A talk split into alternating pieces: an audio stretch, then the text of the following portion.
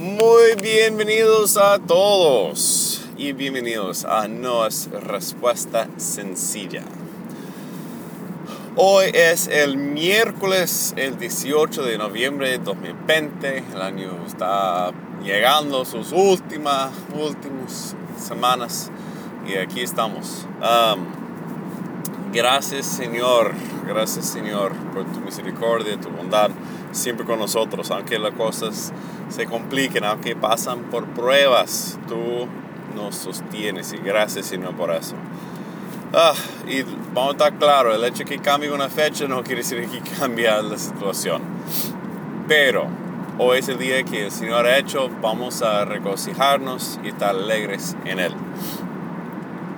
Ah, muy bien, bienvenidos. Estamos hablando de violencia y eh, estamos ya revisando como unas cosas particulares, ejemplos particulares de la violencia.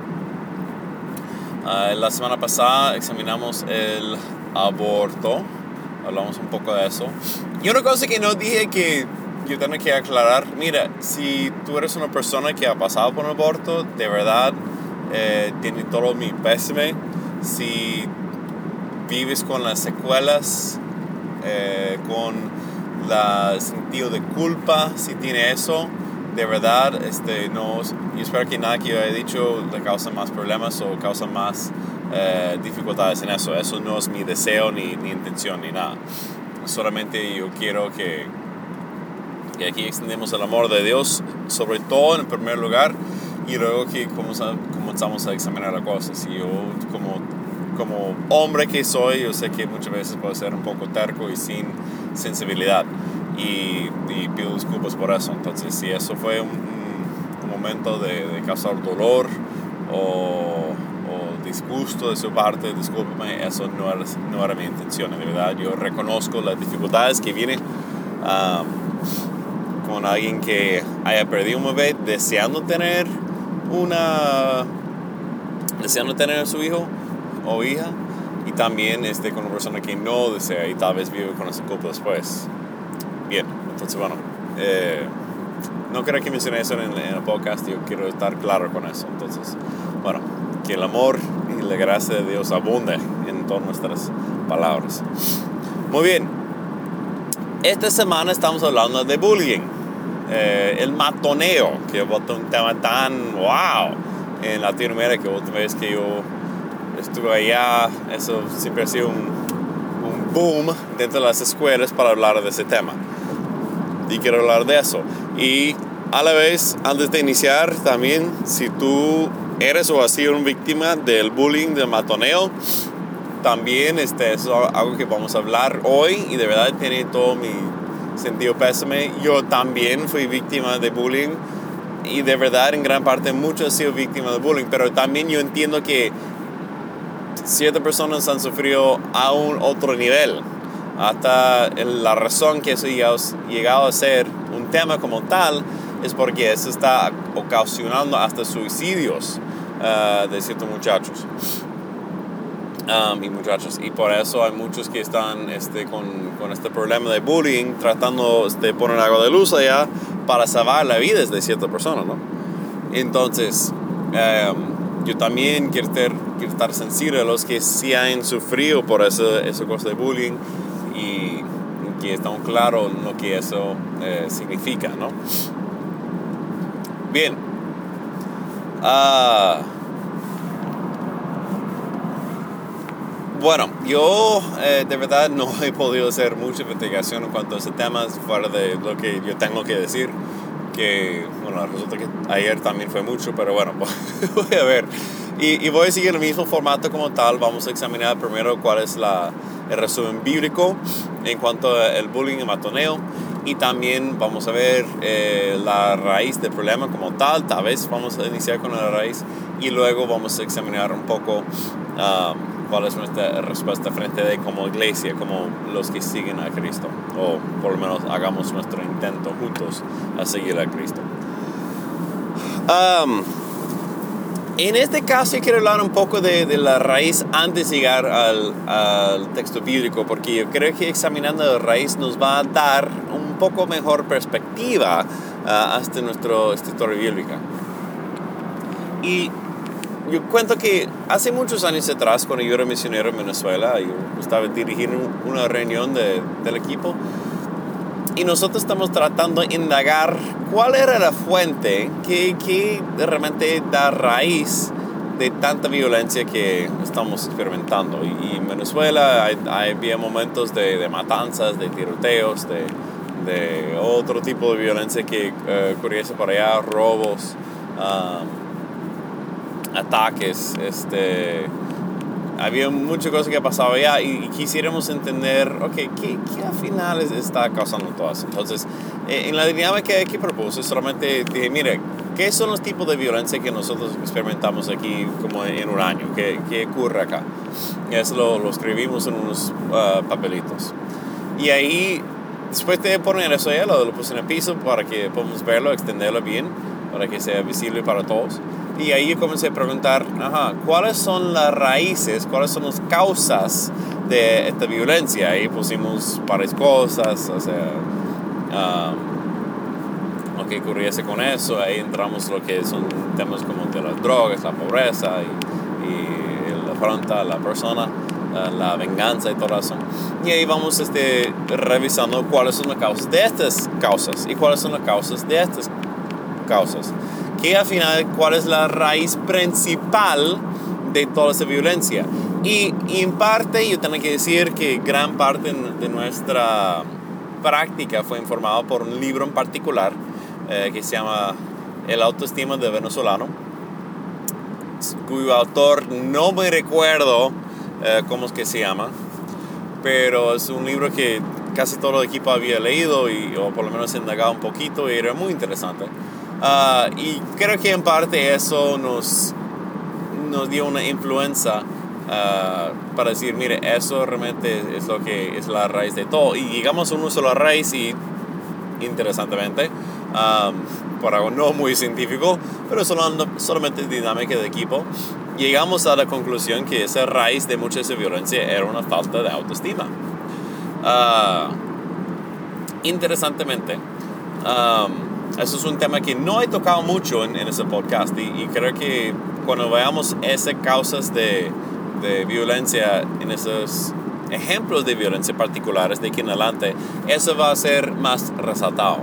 Ah, también leímos un, un, libro que viene del autor este, gringo que se llama Violencia y también escribió otro uh, libro que se llama Entendiendo Violencia que nadie ha leído. Eso es un libro, wow, espectacular en cuanto al tema de violencia y es muy bueno por el señor que es psicólogo y él fue director de un de sistema estatal de, de, de prisiones en el estado de Massachusetts y él logró bajar las tasas de violencia en las prisiones de un nivel muy alto a cero. O sea, básicamente cero, un, un evento en un año, algo así, algo muy, pero muy poco probable. Ah, entonces el Señor sabe lo, lo, que está hablando. Y interesantemente, en, su libro que leí después de esa actividad, una cosa que llega también son dos cosas que he dicho aquí. Uno es la, las este, desigualdades y también el autoestima. Entonces, es, esas dos cosas vamos a ver que realmente van mano y mano y van a ver cómo está ahí. él dijo, mire, no, la pobreza no es una fuente de violencia como tal, con tal que todos sean pobres. Eh, pero siempre en zonas donde tienen una zona de, de, ricos al lado de una zona de pobres, ahí ocurre más violencia. Donde ves más desigualdad, como siempre he dicho aquí, viendo la causa de Caín y Abel, por la desigualdad salió la, la violencia, la, la, capacidad de salir violencia, vamos a ver lo mismo. Pero hasta en esa desigualdad, ¿a qué lleva la violencia? Pues es una falta de autoestima.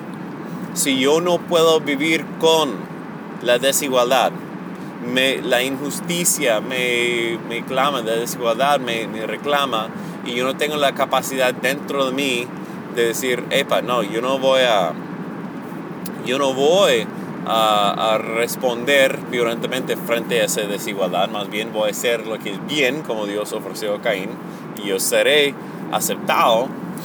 Más bien, no, Voy a reclamar eso porque es mi derecho. Voy a reclamar eso porque lo quiero. La falta de, de mi persona como tal, de mi propio valor, ya me mueve a un acto de violencia. Entonces, frente a una desigualdad, frente a una afronta, que alguien te reta, alguien te insulta, alguien te hace una cosa ahí, tú tienes que responder ahora con violencia para demostrarles, mira, así soy yo, aquí, aquí estoy. Entonces, disculpa pues sí, entonces con todo eso, lo que lo que vamos a examinar en esta historia bíblica es, cómo esa cuestión de autoestima realmente nos lleva a un punto de violencia y más particular en el caso del matoneo, del bullying. ¿no? Um, eh, y vamos a estar claro que, que la, el lugar típico del matoneo, el lugar típico de, de bullying como tal es un, es un ambiente escolar. Estamos hablando de niños hasta adolescentes y hay alguien que está haciendo el papel de, de bully, matonadeador. Eso no existe. Entonces, y también hay una persona que está recibiendo ese bullying. Puede ser que es un grupo de personas que está haciendo bullying contra un individuo o contra varios. Y para indagar poco sobre eso antes de meter en, el relato bíblico. Hay ciertas características que siempre va a tener un bully. Uno, que tiene poder o tiene la apariencia de poder.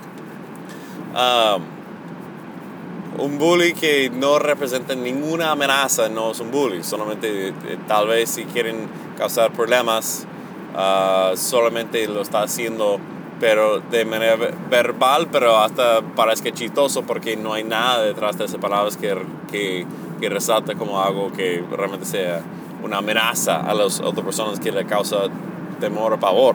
Eso va a salir más adelante en otro tema, pero tranquilo por eso, por hoy. Entonces, el bully es la persona que tiene el poder o la amenaza de poder y los demás le responden frente a ese poder. Ellos también reconocen ese poder o amenaza frente a ellos. También el bullying es igual que tienes malas intenciones. Y no voy a decir tantas malas intenciones como, pero que sus acciones causa, um, sus acciones resulta en un bajo de ánimo de la persona a quien lanza sus ataques. Y la verdad es que a veces hay bullies que son intencionales y hay bullies que son no intencionales. Lo que me refiero con eso es que hay un bully que realmente quiere hacer daño a alguien. Les gusta hacer daño a alguien y, está, tratando de hacer daño a alguien solamente porque le dio la gana. no obstante, también hay bullies, hay personas que que hacen el matoneo solamente por un acto de diversión o lo hace, hace ese tipo de comentarios que causa un, un, un decremento del ánimo ah, de la otra persona solamente porque no sé, lo hacen solamente en, sí y no piensan, no creen que eso podría causar problema con la otra persona. No saben lo que están diciendo es ofensivo, no saben lo que, que hacen es algo que realmente afecta a la otra persona en una manera negativa. Para, ella, para ellos es algo, y es el tercer punto, el bully siempre hace sus cosas porque les parece gracioso, les parece divertido y les parece algo bueno, sabiendo que realmente no es bueno, sabiendo o no sabiendo. Entonces, bully típicamente hace su cosa por muchas veces diversión. Bien.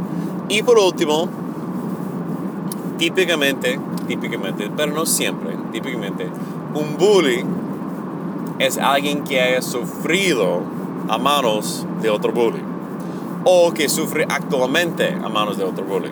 Puede haber caso típico de muchacho bully en la escuela, tal vez está sufriendo a las manos de un padre abusivo en la casa o madre abusivo o puede ser que está faltando la mano de alguien en casa, que están siendo criados por eh, el Estado, están siendo criados por unos abuelos que realmente no están en condiciones para estar presentes en su vida.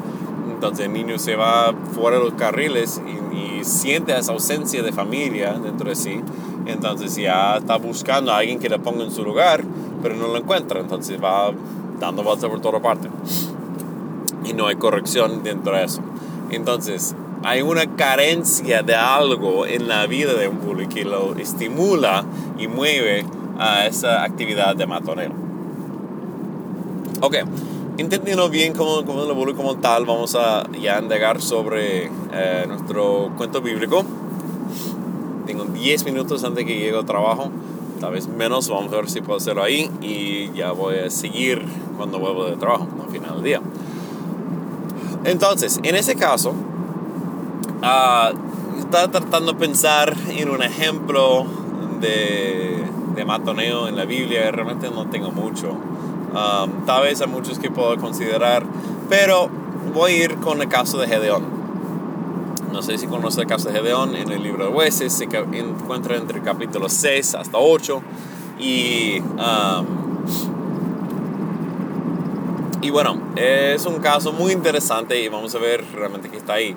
Muchas veces los pastores, predicadores quieren levantar a Gedeón como un ejemplo.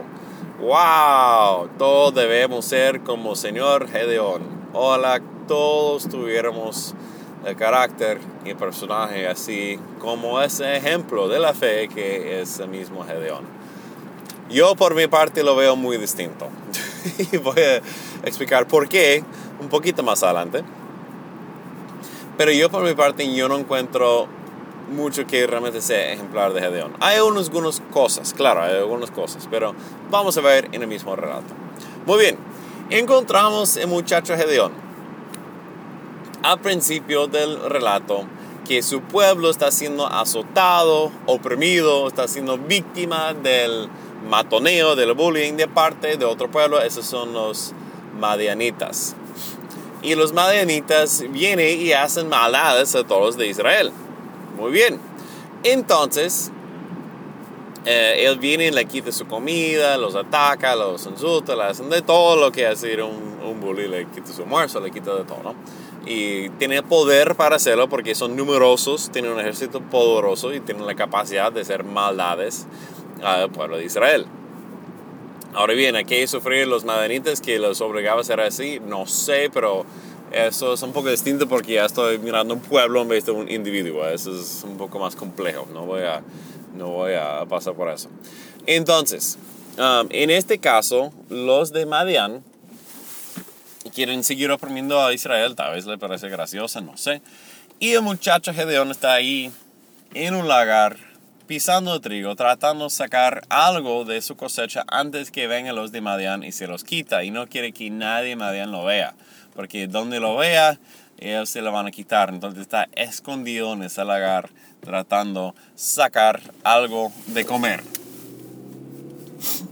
Y en eso, y en eso viene un anel a Gedeón y le dice, hola, gran guerrero de Dios. Entonces Gedeón en ese momento en el lagar, que está preocupadísimo por su propia vida, temeroso, escondido, mira alrededor del lagar, que está con quién está hablando. Conmigo no es, porque yo no soy ningún gran, guerrero. Uh, ¿A quién buscas? Y bueno, um, yo estoy resumiendo muy, muy brevemente la historia, entonces estoy echando mi propia versión del cuento, recomiendo que realmente lo lea por sí mismo. Entonces, ahí Dios a través de Sana comenzó a hablar de Gedeón. Gedeón sale, eh, le ofrece un, un, eh, un, sacrificio, o sea, unos panes, le trae al ángel, el ángel lo toca y desaparece y ya listo. Entonces ya está bien con Dios y ya Dios va a comenzar a mover en la vida de Gedeón y dice que va a utilizar a Gedeón para librar su pueblo de las madenitas. Y en eso Gedeón está, ay papá, ¿qué puede ser? Bueno, entonces Dios le va trabajando a ese muchacho que vamos a ver es un señor muchacho lleno de temores, lleno de dudas, lleno de incertidumbres. En gran parte yo me identifico con él también y creo que todos podemos identificar con Gedeón en este caso. Eso no es la historia bíblica que llega, uh, Dios llega a una persona sin temor, con toda la valentía del mundo y marcha y ataca y, y no tiene ningún remordimiento ni lágrima ni duda en su cara. Es solamente es una máquina de la voluntad de Dios. No, Gedeón es como cualquier de nosotros y realmente si hay algo de valor en la vida de Gedeón es que Dios puede usar a quien sea, a quien sea. Entonces, siempre estén listos porque Dios te puede usar. Ahora bien, el hecho que Dios te puede usar no quiere decir que Dios es obligado a usarte. Ojo, cuidado con eso. Yo sé que vamos a la iglesia y nos llena con todo expectativas y ¡ah! Puede salir, puede ser tan importante, puede convertir en naciones, puede ser. Ya va, ya va, ya. Vamos a iniciar con las cosas pequeñas. Vamos a ser obedientes a la palabra que Dios ya nos ha dado en su, en su palabra, en, en la Biblia. Vamos a poner en obediencia lo que está allá antes de lanzarnos y ser el próximo gran estrella de quién sabe qué. No, no, no, no, no. Eso no es la voluntad de Dios como tal. Dios sí nos puede utilizar para cosas grandes, pero también nos puede usar para cosas pequeñas. Y debemos estar dispuestos a indagarnos sobre todo. Acuérdense que ministerio, por definición, la palabra, significa atender a las cosas pequeñas. Entonces, si quieren entrar en el ministerio, es realmente ir limpiar la posada. Bien, entonces, Dios va comenzando con Gedeón con cosas pequeñas antes de se lance por algo grande. Y dice, mira, Gedeón, en la casa de tu papá hay un altar a Baal. Y también, sorpresa, a un palo de Asherah. Entonces, esas dos cosas son realmente ídolos eh, y no son cosas de Dios. Y se encuentra dentro de la casa de Gedeón. Y si se acuerda, eso era muy propenso que por Israel eso fue antes del tiempo de los reyes, pero también en el tiempo de los reyes. Israel siempre seguía lo que hacían los demás de los países. Bueno, ellos hacen eso, yo voy a hacerlo. Ellos tienen ese Dios, yo busco ese Dios. Y Dios decía, no, no, no, no, no, no, no, eso no es así, me busques a mí, a ningún otro. No obstante, la gente se desviaba y ahí encontramos en la casa de Gedeón una desviación ya existente. Uh, Baal era un dios de, ay, no me acuerdo dónde, y tiene su altar. Um, y Asherah era un dios o diosa de, de, la fertilidad y realmente el palo de Asherah era un, un símbolo fálico, gigantesco. Entonces Dios dice, mira, vaya, este, haga un altar uh, de esas cosas y va a ofrecer un holocausto a mí con la madera de esas cosas. Entonces Gedeón agarra unos muchachos, unos 10 más, se van medio de la noche, ojo, ojo, ojo, medio de la noche. Eso no está haciendo como eh, frente a todo el mundo. Él con sus temores, con su miedo se va bajo la cobertura de la oscuridad y se esconde de manera que nadie lo vea, menos de esos muchachos siervos de él, que él tiene confianza y va y corta el palo de Ashra, destruye el altar de Baal, corta un, un, un res y lo ofrece todo y ya, y ahí está. Entonces, después de ofrecerle todo a, a Dios, la gente del pueblo se levanta en la mañana y se van, ¿dónde está mi palo? ¿Dónde está, ¿Dónde está el altar de Baal? ¿Qué pasó aquí? Y la gente del pueblo están bravos, porque eso iba formando algo de su identidad y ya ¡pum! se desapareció. Su identidad mal puesta en las cosas del mundo, lo que decían los demás, y no en las cosas de Dios. El mundo va preguntando y alguien le sapió que era Gedeón. Y viene la gente del pueblo y no va directo a, a Gedeón, va directo para su papá. Interesante, Gedeón ya está protegiéndose detrás de su papá. Mira, ay papá, hice algo para Dios, ayúdeme. y ahí está Gedeón permitiendo que su papá responde por él. Él no responde por sí mismo, su papá responde por él. Y tal vez culturalmente tenga sentido, pero yo puedo ver que Gedeón no tan dispuesto ni, ni, ni listo para eh, lanzarse, se esconde detrás de su, su, papá. Y en eso su papá sale su defensa y dice, mira, ustedes se van a contender para Baal, ustedes se van a, van a luchar para Asherah, de verdad, no sé, cuando debemos estar buscándole a Dios, No, para nada. Entonces las personas del pueblo se van bravos, pero bueno, nada. Y él le da a Gedeón un sobrenombre, Jerubael. Jerubal, perdón, Jerubal. Y eso quiere decir el que contiende contra Baal. Quiere decir que Gedeón ya va a ser la persona que ataca a Baal, pero ya como víctima de matoneo otra vez, pobre Gedeón, ya tiene sobrenombre. Ya le pusieron un nombre y ya está viviendo con esa afronta ahí. Muy bien, entonces veamos que Gedeón ha sido víctima de matoneo en varios lugares y varias este, oportunidades. Uno es víctima a través del matoneo por, por, este, por los madenitas y también por su propio pueblo, quien les ataca. Muy bien, ok, voy a seguir ahorita y sigamos con la historia de Gedeón. Entonces, veamos que Gedeón él este, logra este, liberar su pueblo de unos ídolos que tenía, que están desviados de buscarle a Dios como tiene que ser. Excelente, eso es algo muy ejemplar de parte de Gedeón y lo hizo. Muy bien, ahora este, Dios le llama para comenzar a liberar su pueblo de las amanitas. Y eso es un proceso, porque Gedeón obviamente tiene algo de miedo de los amanitas, porque son como algo peligrosos, ¿no? este, han logrado este, hacer algo ahí y juntos se van a, reunir con los amalequitas. Entonces ya va a tener dos pueblos unidos muy fuertes contra un pueblo solo. Pues Dios le dice a Gedeón, mira, venga. Este, entonces Gedeón eh, recibe ese mandato de parte de Dios para comenzar a, liberar su pueblo de los madenitas. Entonces él llama llama por todo Israel, manda sus guerreros, manda los más valientes que tengas, manda los, eh, los guerreros más fuertes que tengas para que podamos librarnos de los madenitas. Y aquí vienen muchos, muchísimos. Y Dios dice, no, no, no, no, no, son muchos, no quiero eso. Porque si ustedes van y luchan contra los madenitas así, tú, Gedeón, vas a decir que tú mismo lo hiciste. Y eso no es cierto. Es Dios mismo que te va a liberar de ese problema. Punto para adelante. Entonces, Gedeón eh, escucha a Dios y dice, mándalos para el río y todos los que toman el agua como si fuera un perro, eso se quedan, los demás para la casa. Entonces ahí se quedan unos 400, esos son los, los de agua como perros y eso me imagino que no va a ser lo más lleno de modales que hay, pero ahí están, listos. Ok.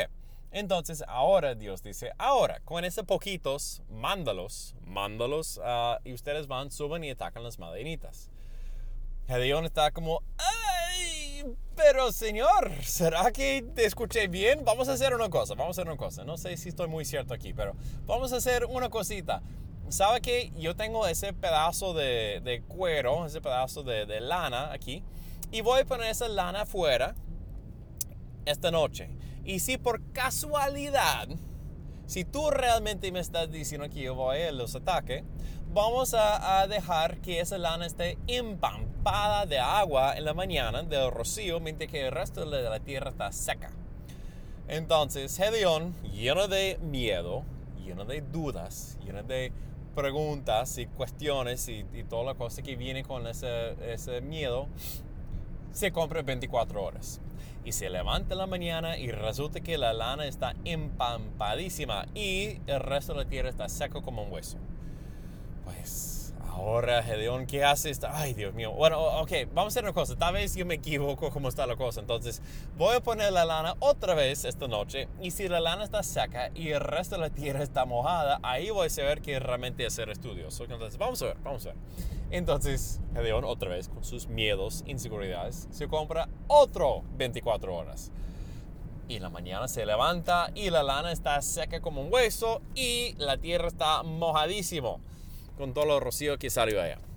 Ahora, Gedeón sabe que no tiene salida, está miércoles, me toca. Entonces, él se va para atacar el campamento de las madenitas y él quiere espiarlos primero, ¿no? Entonces él piensa, vamos a atacar de noche. Va a notar otra vez a Dion atacando de noche, bajo la protección de la oscuridad, de la anonimidad. Que se puede proteger, que nadie lo vea, que nadie lo ataque, que puede esconderse en medio de la noche. Miedo, otra vez. Y sale y manda sus este, guerreros con un plan para atacarlos. Pero al principio él entra al campamento. Y cuando entra al campamento escucha dos de los soldados hablando. Y estaban hablando que, ¿sabe que yo tenía un sueño? ¿Qué soñaste? Pues yo soñé que vino un pan. Ay, me encanta la Biblia, es tan chistoso, me encanta Dios, así da un buen sentido de amor. Vino un pan y ese pan rodó por toda la colina y chocó con la carpa de nosotros y tumbó todas las carpas del campamento. Acuérdense, el pancito que tumba todos los campamentos, los campos, los carpas, las carpas del campamento. Y el otro soldado dice, ay papá, ¿tú sabes qué es eso? Eso es el mismo Gedeón. Él viene para atacarnos y Dios nos va a dar en su mano. Pues ahora Gedeón se convierte en el guerrero tortilla o el guerrero canilla, guerrero de, de como quieras, ¿no? Entonces ahí están las cosas. Entonces él ya está listo para salir y atacar y ya está dispuesto para lanzar sus hombres para el ataque. Entonces, ya, Gedeón, el guerrero de pan, a la amenaza, está por acabar con los madianitas. Y Gedeón escuchando eso está muy alentado y piensa, ah, ok, ya listo, esa es mi chance, ya, Dios sí, cierto, está conmigo. Entonces él pone sus, eh, sus personas en camino, dice que se ponen alrededor del campamento y este, cada quien tiene una antorcha y también tiene una jarra. Y cuando él suena su trompeta, ellos partan la, la, antorcha que tiene escondido dentro de la jarra y ahí parecen y todos se ponen a gritar y las amanitas y las amalequitas piensan, ay no, estamos rodeados, es Gedeón que viene para acabar con nosotros y con sus tortillas y con sus pancillos y ahí está, entonces imagínense. Entonces ellos se ponen a matarse entre ellos y se ponen la fuga.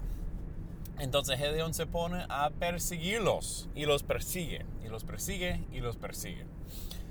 Y bueno, ahí Gedeón ganó una grande victoria para Dios, gracias a Dios. Y podemos ver que ese pobrecito muchacho, lleno de temores, lleno de miedos, lleno de incertidumbres, logró a través de la mano y elección y bondad y gracia y poder de Dios, no de él, sino de Dios, logró que su pueblo fue liberado de su opresor, de su bully, de su persona que le está haciendo matoneo. Fin de historia. No, mentira, no es fin de historia. Resulta que el capítulo 8 sigue. Entonces, Um, resulta que eso no es el final de la historia, porque si tú dejas de leer el cuento al medias, va a pensar, oiga, qué ejemplar hombre de Dios, eso es, wow, qué ejemplo, yo quiero ser como Gedeón. Pero la historia no termina, sigue. Y en esa parte de la historia resulta que mientras que Gedeón está persiguiendo a los amanitas con los 400 eh, guerreros que, que estaban con él, llegan a dos ciudades y él pide ayuda de esas dos ciudades. De mira, por favor, este, yo estoy tratando de buscar a esa gente, danos pan, danos este alojamiento mientras que los perseguimos. Y ambos príncipes de las ciudades básicamente le dan la espalda. Dice, mira, ¿tú tienes la cabeza de esa gente? No, pues de malas, lárguense. Y Gedeón dice, tranquilo, yo me acuerdo de eso. Entonces Gedeón persiguió al, ejército de las uh, madenitas logra matar al rey de ellos, se acaba con todos ellos y devuelve con la cabeza del rey esas dos ciudades. Uno tiene una torre fuerte y ahí mató a todo el mundo en esa torre. Este otro agarró al príncipe y está, mira, tú dijiste que no tienen la cabeza, mira, aquí está la cabeza. Y agarró un poco de esas zamorras y lo maltrató y lo hizo todo tipo de maldad y acabó con todos esos pueblos. Y así Gedeón exterminó los eh, amanitas y jamás volvieron a levantarse contra Israel. Ahora bien, por la perspectiva del matoneo, hay algo para destacar aquí.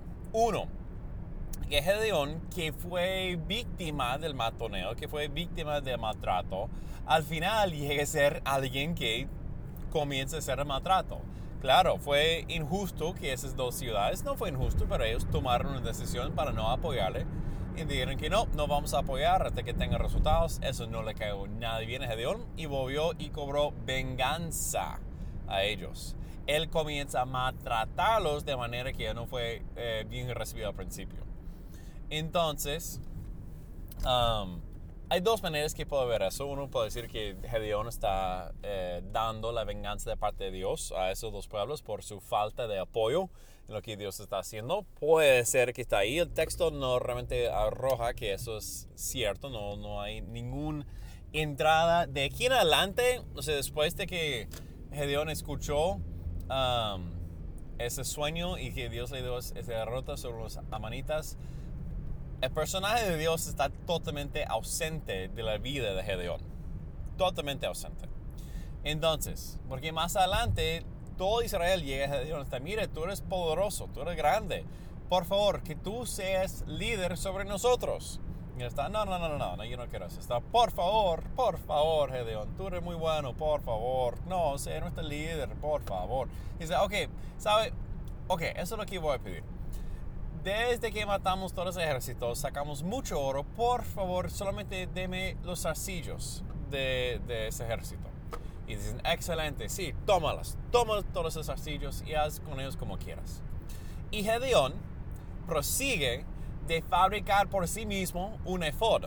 Si no sabe qué es el efod, toca acordarse de, de la ley en el Éxodo, como Dios mandó a Moisés que el sacerdote de tribu de Leví se colocara lo que era el efod y eso era una manera que el, sacerdote principal se identificara y algunos pensamientos extra bíblicos dijeron que es una manera para comunicarse directamente con Dios.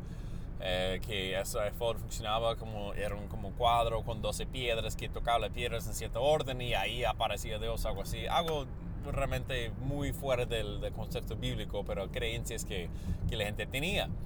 Y tal vez, tal vez que Gedeón pensaba que él iba a poder comunicarse con Dios a través de ese Ford, porque dice que todo Israel se hizo la,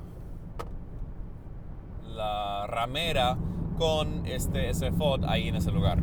Que realmente eso fue una trampa para Israel, que no siguieron a Dios a través de ese objeto que Gedeón construyó, más bien que ese fue una trampa para ellos. Y justo después de que Gedeón se murió, todos se volvieron a seguir los Baales y volvieron a sus palos de Asherah.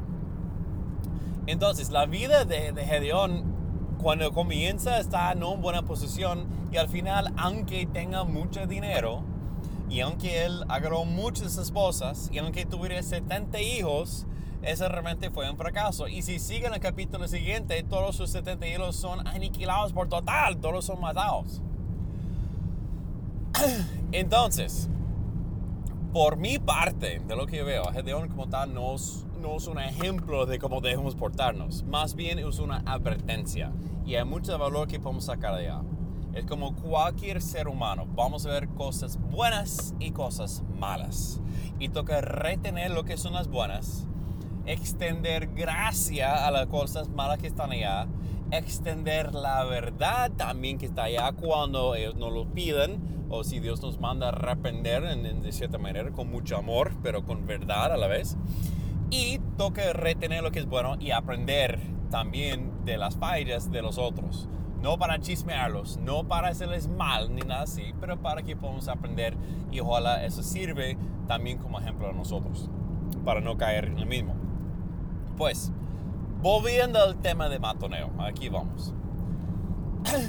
Podemos ver que Gedeón es ejemplar de los uh, ¿no? Entonces, tiene una falta de autoestima, tiene incertidumbres, tiene dudas. Y la manera que él toma venganza muestra que él es incapaz de vivir con la ofensa una persona madura que tiene suficientemente autoestima y valor que recibe de parte de Dios, que comprende que su valor viene de, Dios, está de acuerdo con lo que Dios le dice de su propio valor y no trate de cambiarlo, no niegue lo que Dios dice, ni lo aumenta más de lo que Dios dice. Ojo con eso, porque hay muchos que ya se creen que son lo mismo perlas del, último etapa, no sé qué, o sea, el último Coca-Cola en el desierto.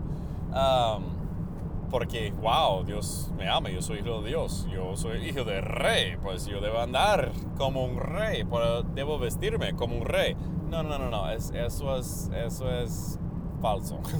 es entender que mi valor no viene en lo que me he visto, porque Jesús mismo dijo, mira, no te preocupes, ese mismo Salomón con toda su riqueza y no se ha visto tan bonita como una lila del campo. Entonces, mi valor no viene en cómo me he visto, mi valor no viene en lo que yo tengo, mi valor viene en lo que Dios dice que en quién soy, en Él. Entonces, si alguien me ofende, yo puedo entender, oiga, pero gracias a Dios que esa persona me ofendió. Gracias, Señor. Gracias, Señor. Que yo puedo compartir en la ofensa que tú recibiste en la cruz. Gracias, Señor. Que yo puedo entenderte un poco mejor cuando las personas te rechazan, cuando te odian cuando te dicen todo tipo de cosas malas a ti, Señor Jesús, cuando te dicen cosas malas de ti, Señor, ya puedo entender un poco más de eso. Gracias, Señor, por esa ofensa. Pero Gedeón no. Hay una ofensa, mátalos. Y que es más, tortúralos. Tráelos a la tortura. Vamos a hacerlos sufrir y yo voy a mirarle, voy a gozarme mientras que ellos sufren por la maldad que me hizo. Así es, papá. Pues el bully como tal, por falta de autoestima, se goza, se deleite en el sufrimiento de, otros. No es que sale un entendimiento, no sale una comprensión, solamente sale el gozo en ver a sufrir a otros y el sufrimiento que él mismo causa, ¿no? Ok, una cosa para, claro para entender. Bueno, entonces, ¿qué, ¿qué, es nuestro papel como cristianos frente al matoneo, no? Hay varias cosas que podemos ver aquí. Uno, eh, a varias posiciones para examinar. ¿Cuál es la posición de la persona que sufre de matoneo? ¿no? Si yo tengo a mi hijo aquí en la escuela y alguien está haciendo matoneo, yo como cristiano debo avisarle que vaya, que le da una tunda a esa, persona que está en matoneo, que le caiga golpes y que le da bien herido para que prenda su lección. Bueno, yo quiero decir eso. Mira, como cristiano, como digo, eh, yo jamás veo que Cristo promueve la violencia. Yo no lo veo. La única cosa que puede ser que promueve que puede ser más o menos violento es el castigo corporal en cuanto a los hijos y también castigo corporal que viene de parte de las autoridades. Entonces, ah, el resto no veo como tan, tan como ya aprobado de parte de Dios. No obstante, y, y quiero que me entiendan muy bien aquí, porque es muy fácil para tomar lo que yo voy a decir y llevarlo a un lugar que es muy lejos de donde quiero, quiero llegar. yo quiero decir que el pensamiento de violencia física es la peor cosa que faz del mundo también está muy errado. Si yo tengo mis hijos y alguien está haciendo un bullying, obviamente voy a aconsejar que primero en las ofensas, en las cosas malas que, que tal vez le, le, podría hacer, que primero se acerque a las autoridades o a la maestra, maestra o maestro y le dije, mire, eso está pasando.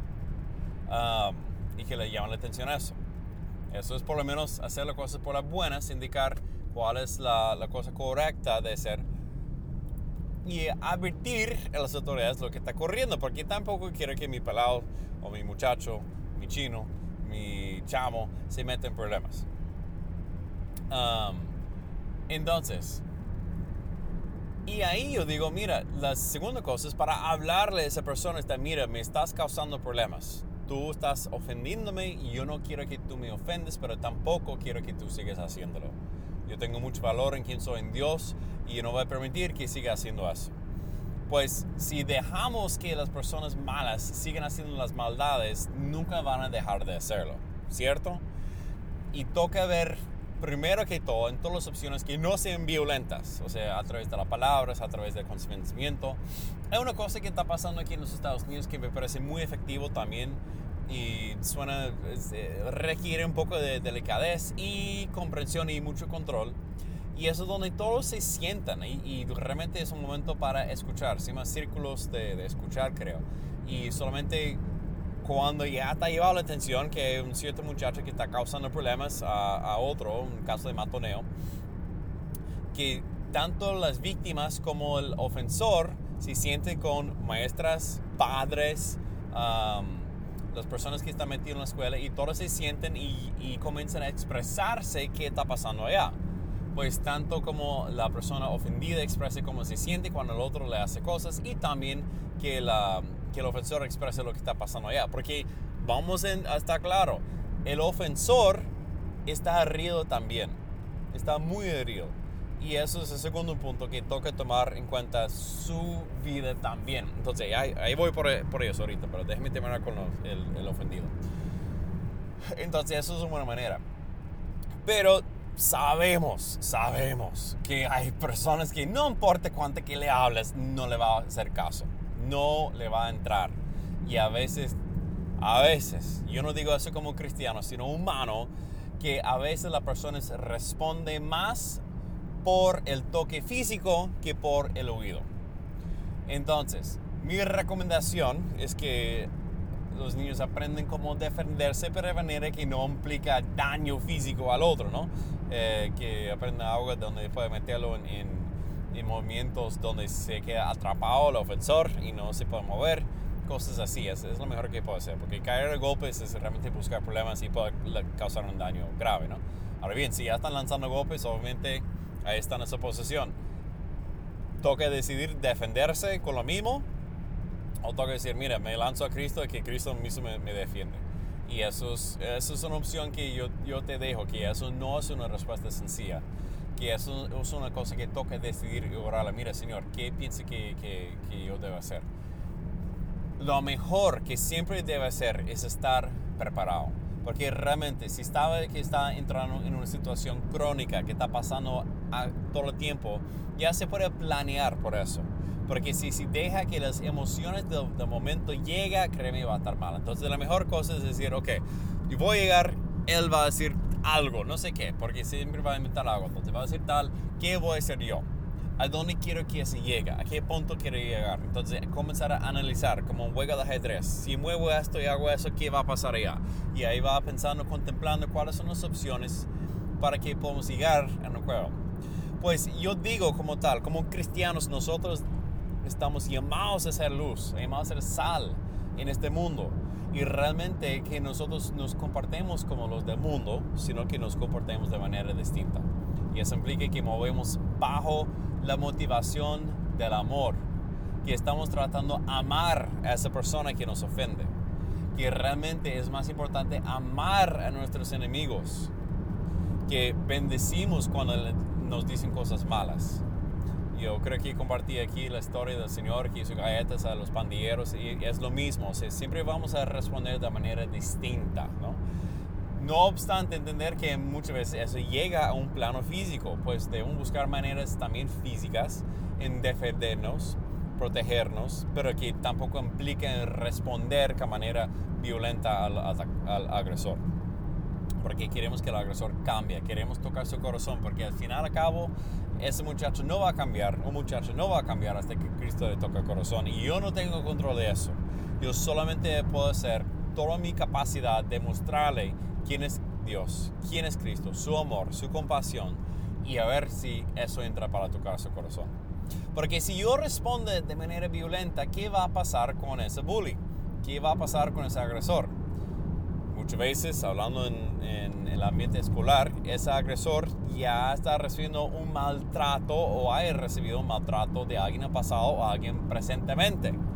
Y si ya está lanzando a tratar a los demás de mal, porque quiere tener algo semejante al control de su propia vida. Entonces, um, si yo como el, el, ofendido, el recipiente de su matoneo, eh, si yo le contesto con violencia, ya lo está recibiendo maltrato de ambos lados, tanto de arriba como por debajo. Y ahora no tiene dónde ir. Realmente tiene que buscar una de dos opciones. Uno es que ya deje de ser malo y solamente recibe el maltratamiento que recibió eso. Tal vez que, que, que sea inspirado, que comienza a ser ya que, wow, alguien menos fuerte que yo, con esa apariencia de poder, puedo derrotarme. Tal vez yo pueda derrotar al que me está abusando. Entonces la, la, violencia sigue, pero ahora sigue no de arriba para abajo, sino de abajo para arriba. Entonces, realmente esas dos posiciones no son muy buenas para el público como tal. Yo creo que la oferta de Cristo es una oferta que le da vida, porque es una oferta a través de la reconciliación. Es una oferta donde Dios le toca su corazón, que se arrepiente del mal que están haciendo, comienza a querer ser bueno y que sean reconciliados a todos a quien le ha hecho mal. Eso es lo ideal, obviamente. Ah, también estoy muy presente que a veces eso no pasa, muchas veces eso no pasa y toca que estamos claros con eso. Muy bien. Con todo eso, voy a terminar esa sesión sobre matoneo. Espero que ha sido de, gusto para ustedes, que Dios les bendiga grandemente. Como digo, nuestro llamado en esta vida no es para responder con violencia, sino responder con amor. Ahora bien, si nos toca defendernos, que nos defendemos, pero que estemos claros, si yo me defiendo hasta con puños, lo hago como ser humano, no lo hago como cristiano porque eso no es lo que Cristo mueve. Y si lo hago, está, yo sé que estoy fallando, yo sé que estoy pecando, yo me lanzo a la gracia de Dios para que me perdone. Pero de verdad no voy a decir que no, salir y pegarle un guamazo, eso sí es, eso sí es la voluntad de Dios. Perdón, no, hasta ahí no, no llego. Bueno, con eso los dejo, que tengan excelente día, que Dios los bendiga grandemente y nos vemos muy pronto en la semana arriba aquí en No es Respuesta Sencilla.